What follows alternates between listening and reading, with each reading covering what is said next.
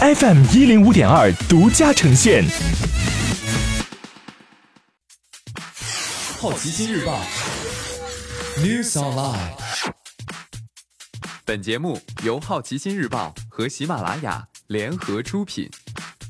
今天涉及到的关键词有：罗马、宁泽涛、NBA、美国贸易、扎克伯格、沃尔沃。首先关注到的是一组文体新闻：罗马确定引进内地。这部金狮奖作品将通过全国艺术电影放映联盟专线上映，目前尚未宣布档期。罗马是由 Netflix 投资一千五百万美元打造的艺术电影，导演阿方索·卡隆借由自己儿时的经历，将一个发生在上世纪七十年代墨西哥首都墨西哥城罗马区的故事呈现在大荧幕之上。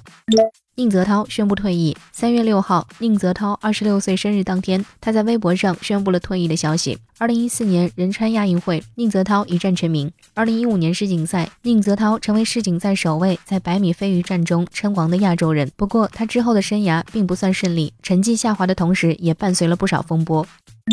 NBA 中国和阿里巴巴升级战略合作伙伴关系。三月七号，NBA 中国和阿里巴巴共同宣布，双方将升级战略合作伙伴关系，在 NBA 视频内容和节目传播、电商和大数据等方面展开全面合作，为 NBA 球迷和阿里平台海量用户带来专属的 NBA 观赏和消费体验。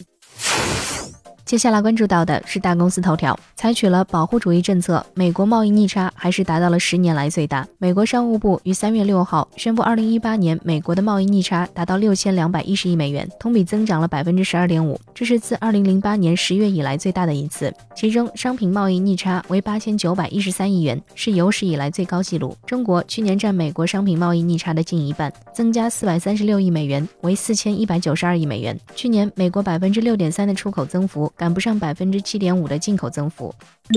扎克伯格发三千两百字长信，称 Facebook 重点要从社交分享转向聊天。扎克伯格称，一对一加密聊天将是 Facebook 未来的策略重点。目前，Facebook 的应用中只有 WhatsApp 采用了加密编码技术。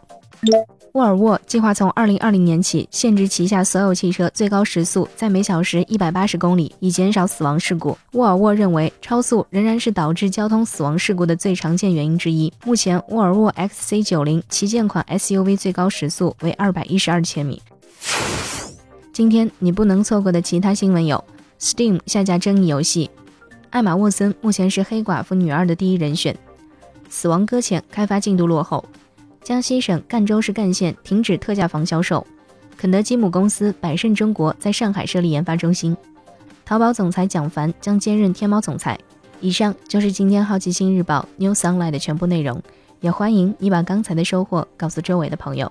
好奇心日报 App，高颜值新闻媒体，让好奇驱动你的世界。我是施展，下次见。